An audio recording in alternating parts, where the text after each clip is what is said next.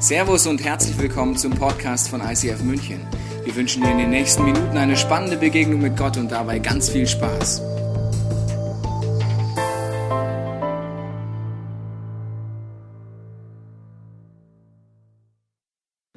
Herzlich willkommen im ICF. Schönen guten Morgen. Hallo. Sie hört den ersten Celebrations wie in der Schule. Fühle ich mich wohl. Hallo da oben. Herzlich willkommen auch im Videopodcast. Heute der zweite Teil der Serie Fight Club. Letzte Woche Satan und Teufel. Heute Dämonen. Ich möchte mal eine steile These am Anfang aufstellen. Ich glaube, dass du schon einem Dämon begegnet bist. Vielleicht gestern, vielleicht vorgestern, vielleicht vor einem Jahr. Und ich weiß nicht, wie du dir das vorstellst. Vielleicht so. Du gehst abends schön aus essen mit deiner Freundin und mit deinem Freund, mit deiner Familie. Und das Essen ist vorbei, es liegt in deinem Bauch und es ist alles gut. Es ist Abend, es ist dunkel. Und da ist ein Gänseblümchen am Wegesrand. Und du nimmst dir dieses Gänseblümchen und riechst dran. Und! Riesiges Monster kommt auf dich zu, packt dir an der Seele und sagt, Hasta la vista, Mensch! Und du denkst dir, wow, Dämon, das gibt's ja gar nicht. Wahnsinn.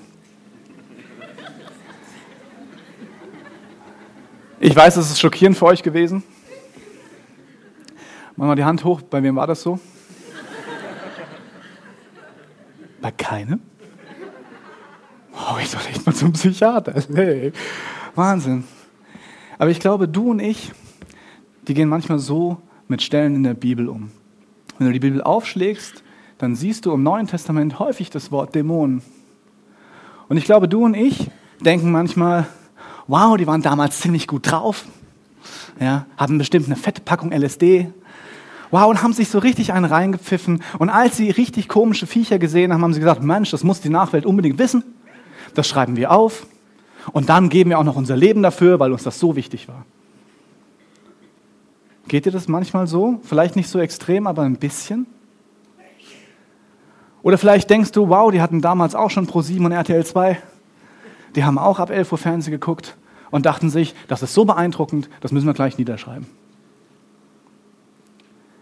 Wenn Dämonen aber nichts mit großen Monstern, mit kleinen Hörnchen zu tun haben, mit was dann?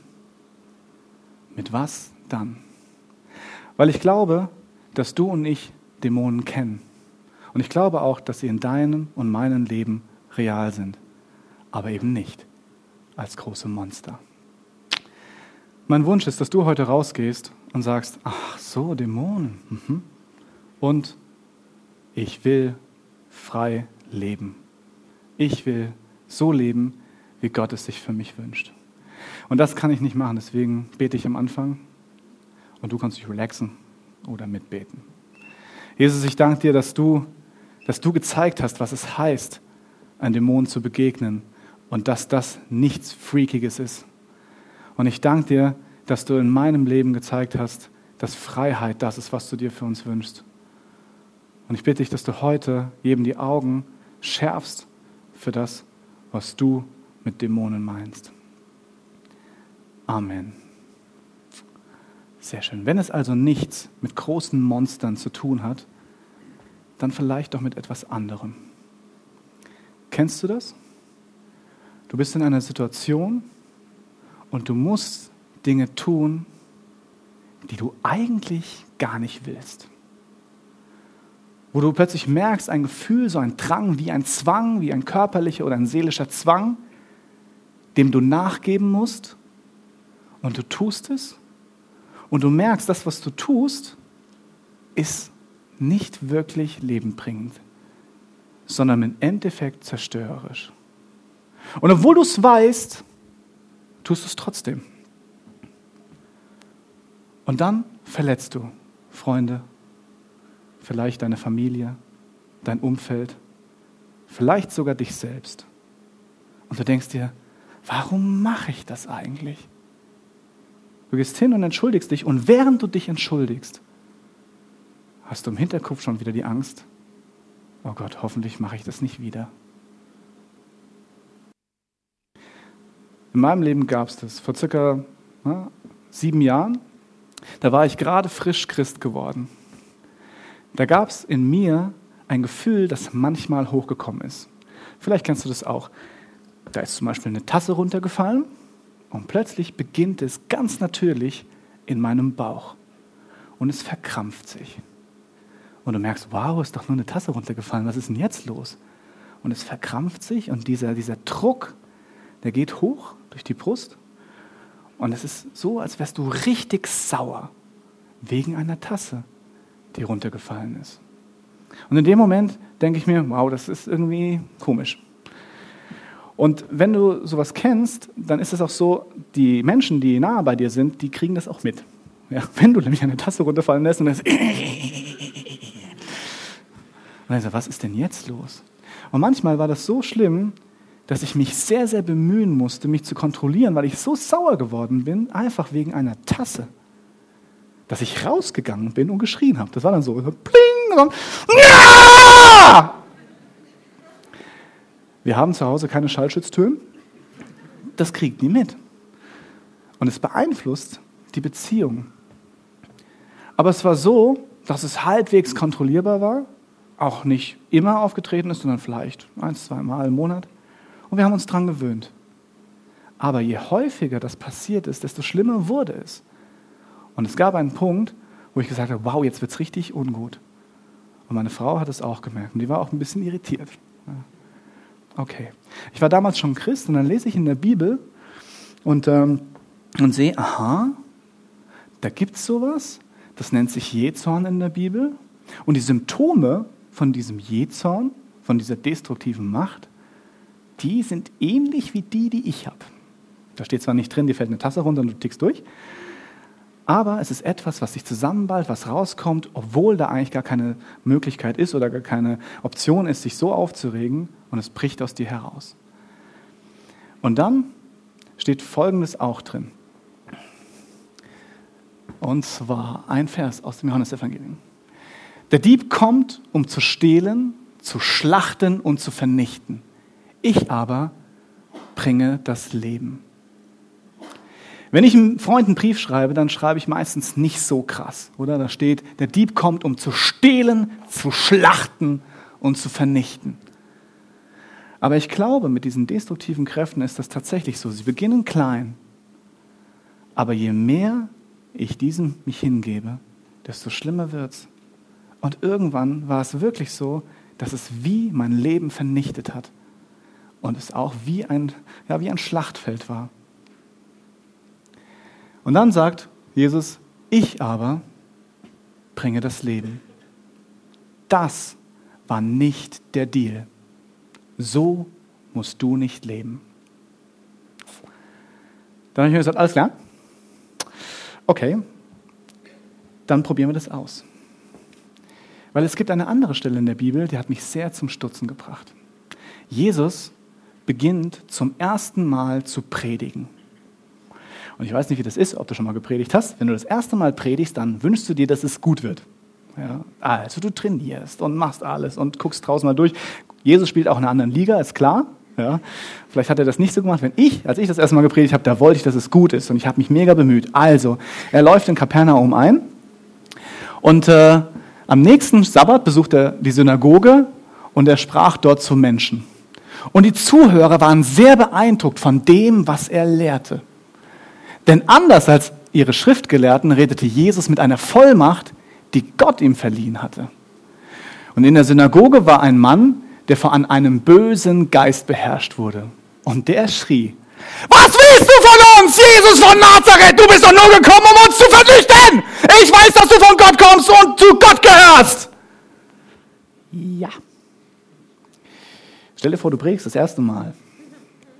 Hast kaum angefangen, alle sind sehr, sehr beeindruckt und plötzlich BAM! Was macht das mit dir? Was würdest du in so einer Situation denken? Dann denkst du dir, wow, was hat der denn gegessen gestern Abend? schlechte Nacht gehabt. irgendwie, alle anderen sind wirklich schockiert, aber Jesus, Jesus steht da und sagt, Jesus befahl dem Dämon, schweig und verlass diesen Menschen. Jesus war nicht überrascht. Das muss man erstmal bringen. Da steht da und sagt, ja, ich wusste schon, dass sowas passieren kann. Und er sagt, ich weiß auch, was ich zu tun habe. Und er sagt einfach, schweig und verlass diesen Menschen. Und dann zieht es an diesem Mann, da zerrte der Dämon den Mann hin und her und verließ ihn mit einem lauten Schrei. Und darüber erschraken alle in der Synagoge und fragten sich, was ist das nur für eine Lehre? Und welche Macht dieser Jesus hat. Seinen Befehlen müssen sogar die bösen Geister gehorchen. Und in Windeseile wurde in ganz Galiläa bekannt, was Jesus getan hatte. Er sagt nur, schweig und verlass diesen Menschen und plötzlich, boah, keine Ahnung. Und alle sagen, wow, was geht denn jetzt ab? Die gehen einfach in den Gottesdienst, wisst ihr? Und der Dämon verlässt diesen Menschen und er ist frei. Als ich das gelesen habe, dachte ich mir, okay, das probieren wir aus. Also wenn es wirklich etwas ist, was in meinem Leben gibt, was Dämon heißt und was irgendwie wie eine zerstörerische und destruktive Kraft in meinem Leben ist und auch noch in der Bibel steht, okay, es gibt sowas wie Jezorn und ich habe ein paar von diesen Symptomen, könnte es sein, dass es irgendetwas mit Dämonen zu tun hat. Auch wenn das Wort Dämon komisch ist und wenn man es sich anschaut in der Ursprache, also in der Sprache des Neuen Testaments im Griechischen, heißt es eigentlich eine Macht, die dich dazu bringt, Dinge zu tun, die du nicht willst und die dich zerstört. Da sage ich, aha, okay, komme ich mit klar. Was habe ich gemacht? Ich habe zwei Freunde gefragt, die mit Jesus unterwegs waren. Ich habe gesagt, okay Freunde, jetzt können wir ein bisschen ausprobieren. Ich stelle mich zur Verfügung. Irgendwas ist in mir. Könnten wir bitte dafür beten? Ich habe in der Bibel gelesen, es könnte funktionieren. Aber glaub, geglaubt habe ich es nicht. Aber was soll, ich, was soll ich verlieren? Also machen die das. Das ist auch schon mal geil. hey, wollt ihr das nicht mal ausprobieren? So, ja, genau, machen wir. Und dann stehen wir da und sagen, gut, also bei mir ist was, könntet ihr bitte für mich beten? Und dann sagen die, nein, wir hören erstmal auf Gott. Also, wir wollt. Macht einfach, was ihr wollt, äh, aber mir wäre wichtig, dass danach wirklich was passiert. Und sie hören auf Gott eins, zwei Minuten und dann sagt der eine, ich habe einen Gedanken, Jezorn. Ich so, okay, gut, das kann jeder. Und dann sagt der andere, ja, auch Gedanken, irgendwie irgendwas Destruktives, irgendwas zu hören. Und ich glaube, Jezorn. Ich so, ah ja, mhm, okay, gut. Und dann sagen wir, was machen wir jetzt?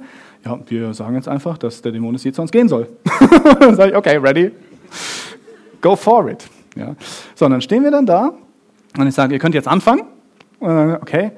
Jesus, ich danke dir, dass du uns die Macht gegeben hast, wirklich äh, Dämonen äh, aus Menschen zu befehlen, dass sie gehen. Und deswegen, Dämon des Jezorns, weiche aus diesem Menschen. Geh. Und ich hätte gewünscht, dass ich euch ein Video mitbringen kann aus dieser Situation. Das, was dann passiert ist, ist wirklich sehenswert. Äh, ich muss nachfragen nachher, weil ich auch nicht alles mitbekommen habe. Also das Erste, was passiert ist, ich habe geweint wie ein Schlosshund. So lange und so innig, wie ich noch nie in meinem Leben geweint habe. Minute um Minute um Minute. Und dann hat sich in meinem Bauch dieser gleiche Ball wieder zusammengeballt. Und ich habe gesagt, wow, und ich wurde so richtig sauer und habe hab das auch rausgeschrien. Also, und dann ist mir alles, was jemals in meinen Nebenhöhlen äh, sich angesammelt hatte, aus meiner Nase rausgefallen. Ich habe geweint, daraus und anscheinend auch an meinem Mund irgendwie. Muss sehr, sehr gut ausgesehen haben. Vielen Dank nochmal für die beiden, die das ausgehalten haben. Dann habe ich am ganzen Körper einfach gezittert. Und dann, von einem Moment auf den anderen, Ruhe. Frieden. Kein Ball mehr. Nur noch Schmotter im Gesicht. Okay, Hättest du mir das vor acht Jahren gesagt, hätte ich gesagt, du spinnst. Aber wenn du das, wenn du da stehst, dann denkst du dir, wow, also was war das denn jetzt?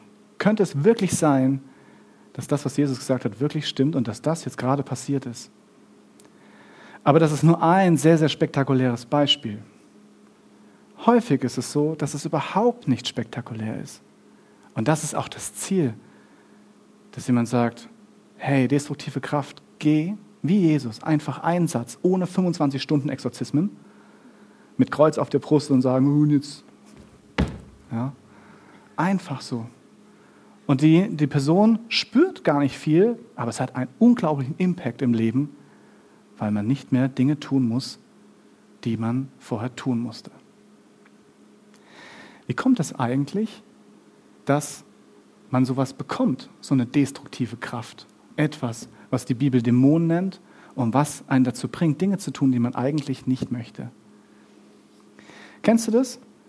Dass zum Beispiel vielleicht hast du einen kleinen Gedanken, vielleicht bist du verletzt worden, etwas, was in dir etwas ausgelöst hat, was tief drin eine Wunde geschlagen hat. Du bist verletzt worden und dann kommt der erste Gedanke, hey, du warst es auch wert, mein Freund. Meine Dame, du warst es wert. Du bist es wert, verletzt zu werden. Du bist es wert, dass man dir wehtut. Und dieser kleine Gedanke führt dazu, dass du beginnst, vielleicht dir eine Rasierklinge zu nehmen und dich zu verletzen. Und am Anfang, du schneidest das erste Mal und du denkst dir, oh, was eine Erlösung. Und nochmal und nochmal. Und am Anfang war es nur ein Gedanke und irgendwann, je häufiger du es tust, wird es zu einem Zwang. Du kannst gar nicht mehr anders. Vielleicht ist es was anderes. Vielleicht kommst du aus der Arbeit nach Hause und hast einen Rotwein, einen sehr guten Rotwein. Und du trinkst am Abend ein Glas und denkst dir, hey, ist easy, ist super. Und dann trinkst du zwei Gläser am Abend, drei Gläser am Abend, vier Gläser am Abend und irgendwann ist es so, dass du drei, vier Gläser am Abend trinkst, vielleicht sogar eine Flasche Wein. Und wenn du am nächsten Abend nach Hause kommst und du hast keinen Wein zu Hause, fährst du nochmal los und holst dir einen, obwohl du müde bist. Es fing bei einem Glas an. Du tust es und irgendwann wird es zu einem Zwang. Vielleicht hast du gemerkt, dass in dir eine Leere ist. Und der erste Gedanke war, vielleicht ist was. Dann bist du satt. Und du isst und es funktioniert. Und du isst immer wieder. Irgendwann stehst du nachts auf und isst, weil du es vor den anderen verheimlichen möchtest. Und du isst so viel, dass du dich schämst und vielleicht dich sogar erbrichst. Und dann ist es so, dass du dort stehst und sagst, ich fühle mich leer und ich weiß, was ich zu tun habe, ich muss essen. Und wenn du es nicht mehr willst, kannst du nicht mehr anders. Du musst essen. Du musst erbrechen.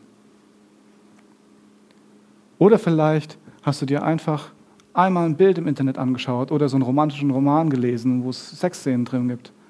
Und das machst du einmal und zweimal und sagst, das macht doch alle Welt. Ja, genau. Und dann tust du es immer wieder und immer wieder.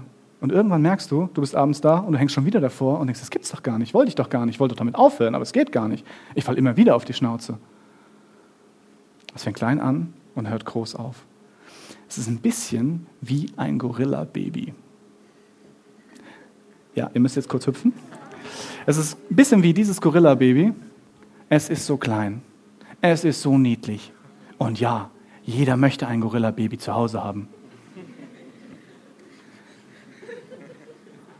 Mit Zwängen ist es so, am Anfang ist es wie ein Gorilla-Baby und ein Gorilla-Baby ist ein sehr tiefes Bild, weil jeder weiß, dass wenn ein Gorilla groß wird, er der gefährlichste Affe der Welt ist.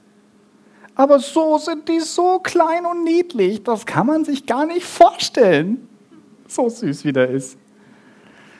Und dann nimmst du das Handy und sagst, hey, ja, ich möchte ein Gorilla-Baby bestellen. Ja, aber bringen Sie es nachts, es soll keiner mitkriegen, weil ich schäme mich ein bisschen dafür. Und das Gorilla-Baby wird geliefert. Und dann ist es so, du pflegst das Gorilla-Baby wie mit deinen Gewohnheiten, wie mit dem Glas Wein, wie mit dem Essen, wie mit der Pornografie, wie mit dem Ritzen. Und indem du es pflegst, wird es immer größer und immer größer und immer größer. Und irgendwann hast du zu Hause einen ausgewachsenen Gorilla, der mit dir macht, was er will.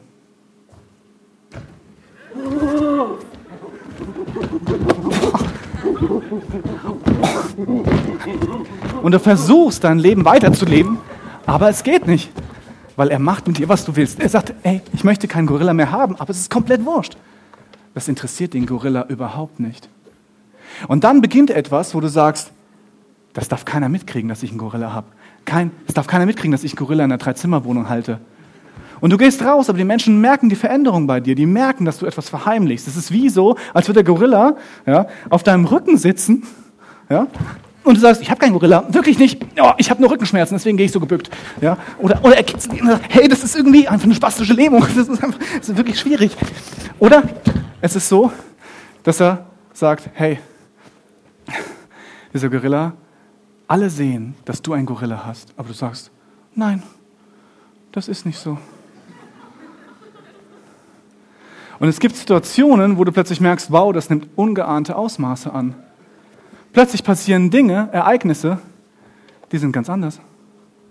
Zum Beispiel, es klingelt an der Tür. Hallo?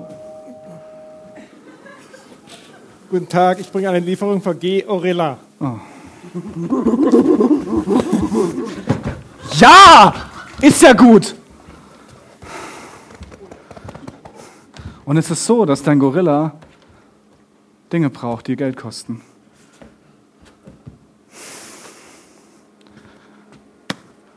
Möglicherweise viel Geld. Es gibt destruktive Kräfte in deinem Leben, die können dich auch finanziell ruinieren. Wahnsinn.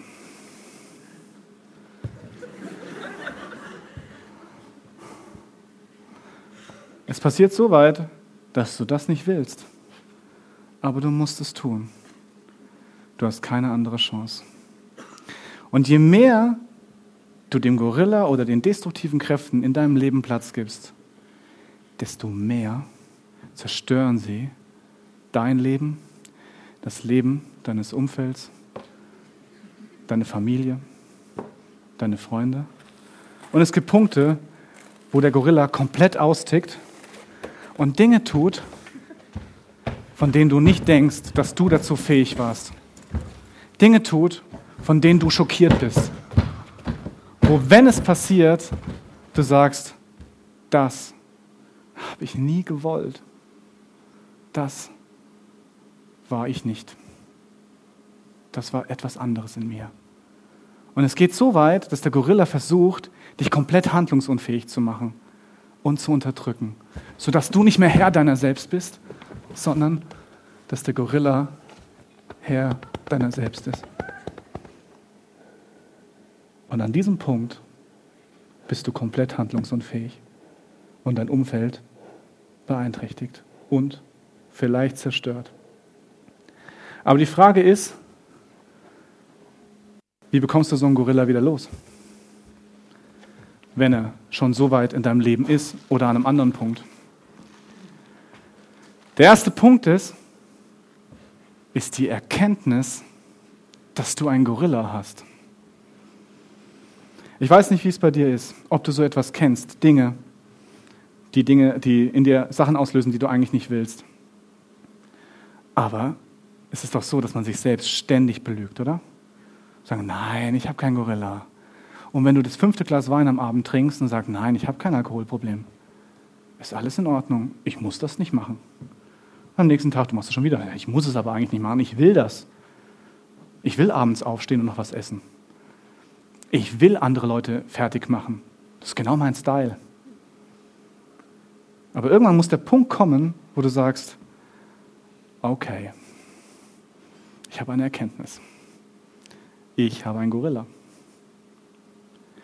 Wenn diese Erkenntnis da ist, dann kommt der zweite Schritt, das Bekenntnis. Nur weil du es weißt, heißt es noch lange nicht, dass sich irgendetwas ändert. Die Folge ist, dass du dich versteckst, dass du diesen Gorilla versteckst und du ganz komische Verhaltensweisen an den Tag legst, um diesen Gorilla zu verstecken, weil so ein Gorilla zu verstecken ist nicht einfach.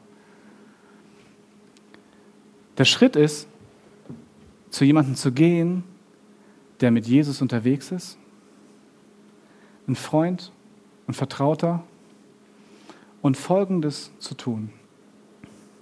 Du gehst hin und sagst, okay, jetzt ist soweit. Ich werde bekennen. Und der Gorilla, dem passt das gar nicht. Wenn du beginnst, jemandem zu erzählen, was du wirklich hast, wenn du beginnst zu sagen, ja, ich habe wirklich ein Problem, dann wird er echt ungemütlich. Und der Punkt ist aber, dass du hingehst und sagst, okay, ich habe einen Gorilla. Und wenn du das machst, wird sich, wird etwas passieren. Ich glaube, dass allein, wenn du es schon bekennst vor jemandem, dass der Gorilla Schiss bekommt. Dass er ablässt erstmal und sagt, wow, okay, jetzt wird's eng, weil es weiß noch jemand.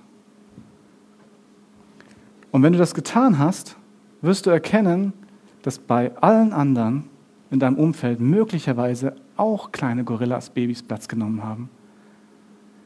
Ich glaube tatsächlich, dass es passieren wird, dass, dass du bei manchen Leuten erkennst, wow, die Lüge, die in meinem Kopf ist, und zwar die Lüge, du bist der Einzige, der einen Gorilla hat. Kein Mensch sonst hat einen Gorilla, nur du. Und du bist auch deswegen so klein, du bist nicht liebenswert. Und wenn jemand rausbekommt, dass du einen Gorilla hast, dann werden dich alle nicht mehr lieben und die werden die Anerkennung dir nicht mehr geben, die werden dich nicht mehr respektieren. Diese Lüge wird aufbrechen, weil du plötzlich merkst, ich habe einen Gorilla. Und die anderen?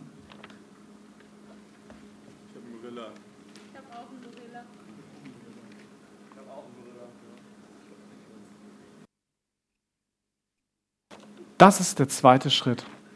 Du bekennst dich und zwar in einem geschützten Rahmen, wo du weißt, dass der andere dich liebt und wo du weißt, dass er sich mit Gorillas auch auskennt. Und der dritte Schritt ist dann tatsächlich zu sagen, okay, wir beide wissen, ich habe einen Gorilla, ich habe eine destruktive Kraft in meinem Leben und dann zu sagen, alleine werde ich diesen Gorilla nicht aus meinem Leben bekommen. Und du holst dir Hilfe.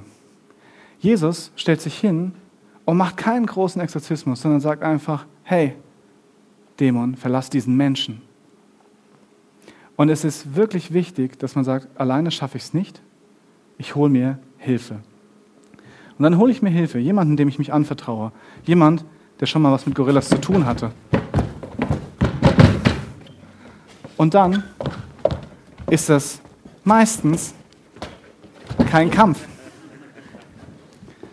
sondern was passiert ist, man geht gemeinsam zu Gott und sagt, schau Gott, das ist in meinem Leben.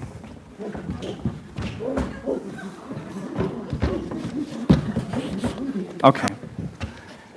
Wir gehen gemeinsam zu Gott und sagen, das ist in meinem Leben.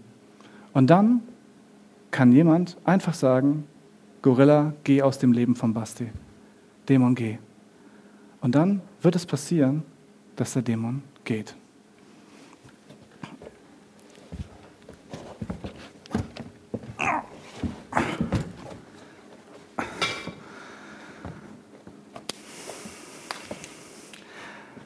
Ich weiß nicht, an welchem Punkt du stehst, aber vielleicht fühlst du dich so wie er, der nicht sagt, wow, ich habe ein Buffy-Diplom, ich habe das zweite Staatsexamen im Dämonenaustreiben, sondern dass du einfach sagst, wow, wer bin ich denn schon? Und dann sagt Jesus etwas sehr, sehr Interessantes. Er sagt, du wirst das tun können. Du wirst Dämonen verscheuchen können. Du wirst allein nur, wenn du in meinem Namen sagst, Dämon geh, dann wirst du anderen Menschen helfen können, dass sie wirklich frei sind von destruktiven Mächten. Und der Punkt ist, du und ich glauben, das können wir nicht. Und du hast recht. Wir können es nicht. Aber Jesus sagt, ich kann es. Und ich lebe in dir. Hol dir das ab, bete mit mir, gehen, wir gehen gemeinsam zu Gott und dann spreche ich das aus und die Wahrheit passiert. Danke. Das ist geil. Top Gorilla Buster. Der Gorilla ist nicht mehr da. Aber dein Leben ist immer noch im Chaos. Es sind Dinge passiert, die dein Leben zerstört haben, die deine Beziehung zerstört haben, deine Freundschaften, vielleicht dein Körper. Und hier gibt es ein sehr, sehr schönes Prinzip, das nennt sich das Rattenmüllprinzip. Ratten fühlen sich wohl in Müll. Und wenn kein Müll mehr da ist, dann sagt die Ratte, hey, no Müll, no fun. Was ist hier los? Das Ziel ist es, nachdem du erkannt hast, was passiert ist, nachdem du mit jemandem zu Gott gegangen bist und das bereinigt hast und in Jesu Namen gesagt hast, diese Macht will ich nicht mehr in meinem Leben haben, dass du dann die Kontrolle übernimmst für dein Leben und aufräumst. Es kann sein, dass du Menschen betrogen hast. Dann kannst du hingehen in Freiheit und sagen, okay, ich habe dich betrogen. Bitte vergib mir. Und dann wirst du möglicherweise in das Gesicht eines Menschen schauen, die diese destruktive Kraft an ihrem Körper spürt. Wenn du sagst, ich habe dich betrogen und es tut mir leid, vergib mir. Vielleicht hast du etwas geklaut. Dann kannst du hingehen und es zurückgeben. Vielleicht hast du jemanden belogen. Du kannst hingehen und es wieder in Ordnung bringen. Vielleicht hast du deinen eigenen Körper zerstört. Dann kannst du den Versorgungskanal unterbrechen. Du gehst zum Beispiel keine Zigaretten mehr kaufen oder schmeißt alle weg. Vielleicht hast du ein Weinarsenal unten im Keller. Der muss da nicht sein. Und du beginnst dein Leben aufzuräumen von all den Dingen, die dazu führen, dass du nicht frei bist. Vielleicht gehst du zum Arzt. Und wenn der Müll weg ist, dann haben destruktive Kräfte, Gorillas, Ratten und Dämonen keine Möglichkeit mehr, sich bei dir zu verstecken. Es ist wie, du machst die Arme auf und sagst, in meinem Leben gibt es nichts mehr, was ich verstecken muss. Hättest du mir vor acht Jahren erzählt, dass ich hier stehe und sowas sage, hätte ich gesagt, nie im Leben. Aber das ist passiert. Ich habe nichts mehr in meinem Leben, was ich verstecken muss. Und krasserweise zeigt mir Gott, je länger ich mit ihm unterwegs bin, immer noch Dinge, die ich verstecke. Immer noch Teile. Aber die werden immer kleiner und kleiner. Aber leider ist es nicht so, dass wenn du einmal den Gorilla aus deinem Leben verbannt hast, dass der für immer wegbleibt. Es kann gut sein, dass er schon wieder da ist und dir Angst macht. Und da ist so eine Gruppe von Menschen, die auch mit Jesus unterwegs sind, echt hilfreich, wo du sagen kannst, wow, ey, es beginnt wieder. Ich beginne wieder zu zittern. Ich möchte eigentlich etwas, was mich eigentlich zerstört. Etwas, was mein Leben in, in die Vernichtung bringt. Echt, wo, wo meine Freunde und meine Familie drunter leidet. Und dann kann diese Gruppe dir helfen zu sagen, hey, du musst keine Angst haben, weil das ist nicht der Deal. Du musst so nicht leben. Du musst so nicht leben. Gott hat für dich einen anderen Plan. Gott hat für dich einen Plan, dass du die Arme aufmachen kannst und sagen kannst, da ist nichts, was schlimm ist. Ich kann ehrlich sein. Ich muss nicht lügen. Ich kann aufrichtig vor meiner Familie, vor meinen Freunden, vor meinen Kollegen stehen und sagen, hey, ich lüge nicht. Ich habe auch keine Süchte. Und dann beginnt etwas, wo Jesus sagt, das ist das Design. Das wünscht sich Gott für dich. Und selbst wenn der Gorilla dir keine Angst macht, sondern versucht, so süß zu sein, wie er früher war, und eine andere Taktik verwendet, eben, dass er sagt, hey, ist doch nicht schlimm, komm nur einmal, nur noch dieses eine Mal, dann hast du die Entscheidung, zu sagen, behältst du die Kontrolle für dein Leben? Nimmst du diese Rose wieder? Glaubst du der Lüge, dass du in diesen Zwängen leben musst? Und glaubst du der Lüge, dass das Leben nichts Besseres für dich vorbereitet hat? Oder sagst du, nein, ich nehme diese Rose nicht mehr? weil ich in Freiheit leben möchte. Und ich weiß, dass es stimmt. Jesus sagt, dass jeder von uns, du und ich, die Fähigkeit haben werden, Menschen von destruktiven Kräften zu befreien, wenn wir mit Gott unterwegs sind und ihn machen lassen. Und Jesus sagt dir, du bist dafür gemacht, in Freiheit zu leben. Gib nicht auf. Gib nicht auf. Ich weiß nicht, an welchem Punkt du stehst. Ob es für dich jetzt gerade eine Erkenntnis gibt, wow, ich habe eine destruktive Kraft in meinem Leben. Oder ob es für dich dran ist, zu sagen, ja, ich glaube, ich soll jemand einweihen. Jemand, der mit Gott unterwegs ist. Jemand, der es wissen soll.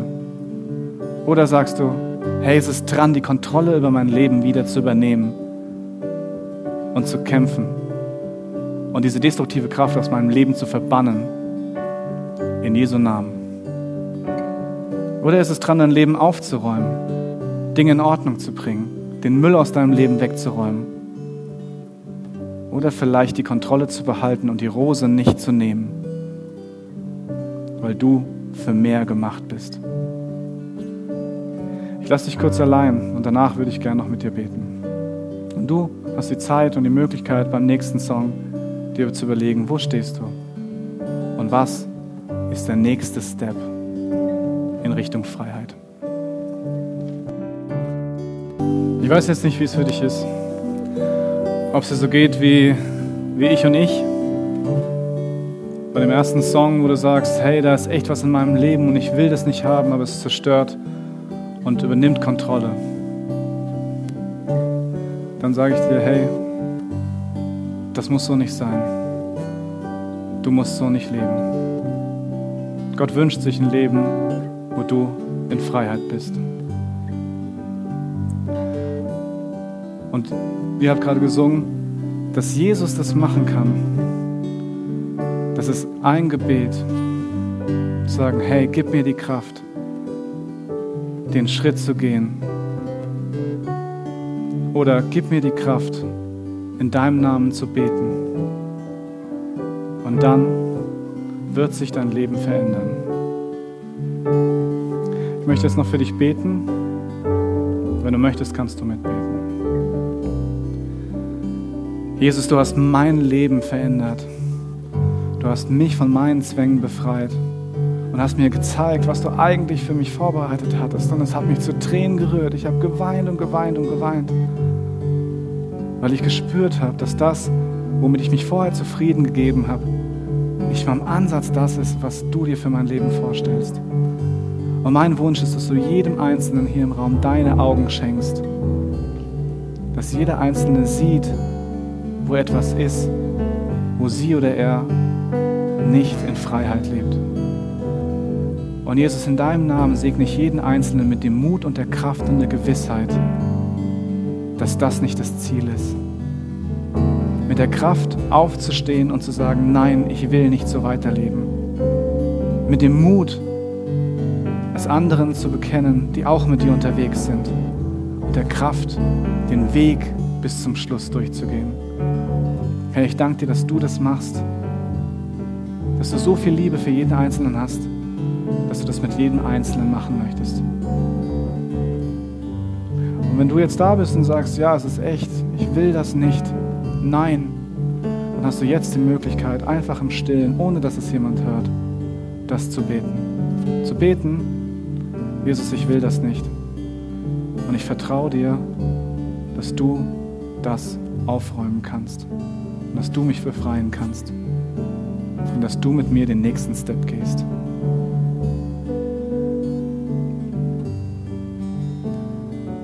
Amen. Wir hoffen, dass dir diese Predigt weitergeholfen hat. Wenn du Fragen hast, kannst du gerne an info at icf-moenchen.de mailen und weitere Informationen findest du auf unserer Homepage unter www.icf-moenchen.de.